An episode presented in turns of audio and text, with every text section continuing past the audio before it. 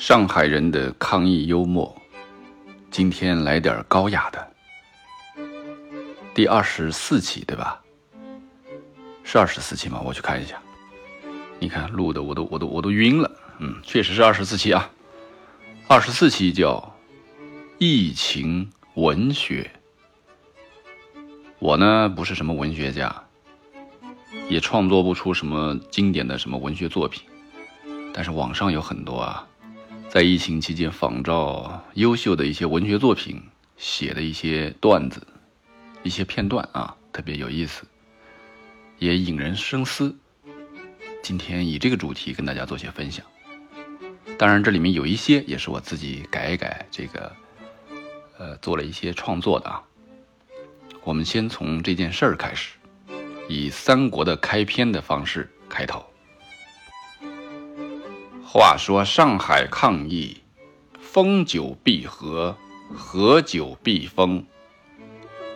公元二零二二年，新冠历三年，一场涉及近三千万人、牵动十亿亿人的消灭奥密克戎病毒阻击战，在魔都展开。四月一日前夜，以黄浦江为界。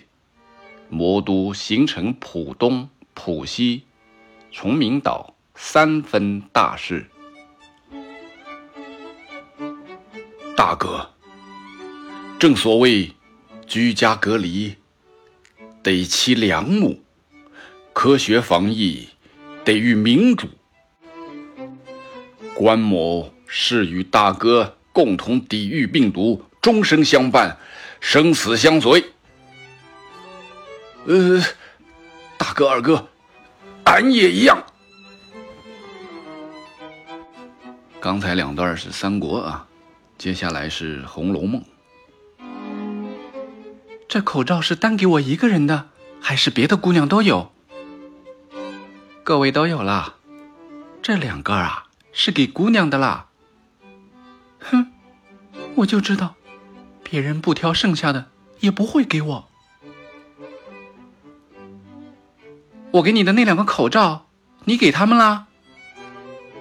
嗯，我给你的口罩，你真的给他们啦？嗯，那明儿再想要我的口罩，可不能了。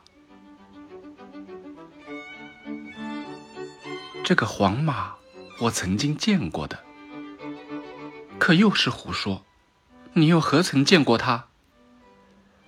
哼。虽然未曾见过他，让我看着面善，心里就算是旧相识。接下来是鲁迅。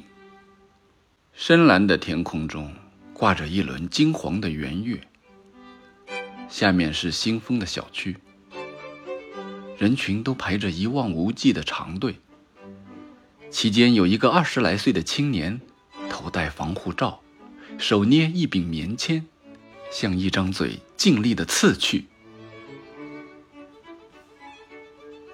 我的人生只剩下两个愿望，一个是解封，另一个也是解封。接下来是朱自清的背影。他往车外看了看，说：“我买几个口罩去，你就在此地，不要走动。”到这边时，我赶紧去搀他，他立马挡住了我。你要去隔离，你是阳性，我们要保持间距。他和我走到车上，将口罩一股脑的放在我的皮大衣上。过一会儿，他说：“我走了，到了隔离酒店，照顾好自己。”我望着他走出去，他走了几步，回过头看见我说。进去吧，十四天，很快就结束了。等他的背影混入来来往往的人里，再找不着了，我便进来坐下。我的眼泪又来了。接下来来一段张爱玲的《爱的改变》：千千万人之中遇到你所要遇到的人。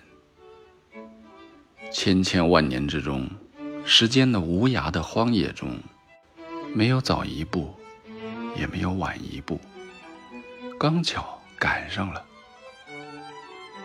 那也没有别的话好说啊，唯有轻轻的问一声：“啊，你也在这里排队做核酸吗？”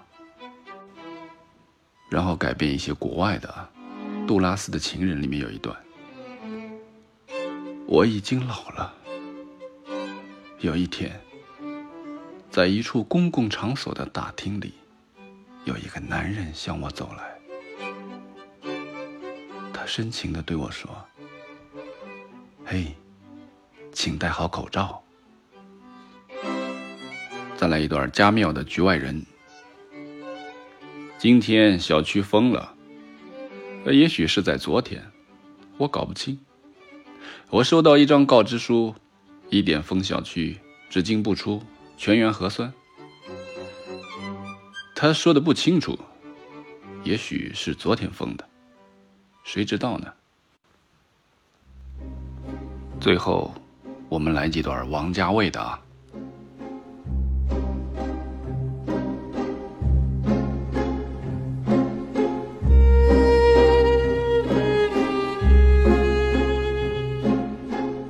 我们最接近的时候，我跟他之间的距离只有零点零一公分。十二个小时之后。我的核酸结果是阴性，不知道从什么时候开始，什么东西上面都有了个日期，健康码会过期，行程码会过期，连核酸检测结果也只有四十八个小时的有效期。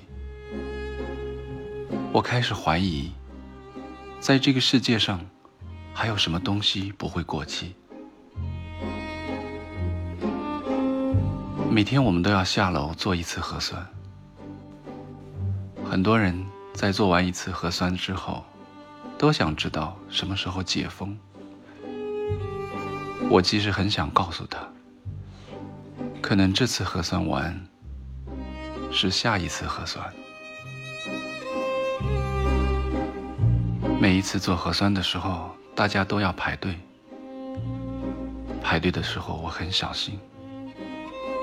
每次有人走过，我都会戴紧口罩；每次有人过来，我都会往后退。然后我明白，原来人和人之间的隔阂，是隔离的隔，核酸的核。每次做完核酸。我就想知道结果。后来我发现了，有结果是不用我问的。一旦出问题，不但会通知我，还会通知全国。我终于明白，原来很多时候，没有结果，其实就是结果。我们就这样疯着，吃饭、睡觉。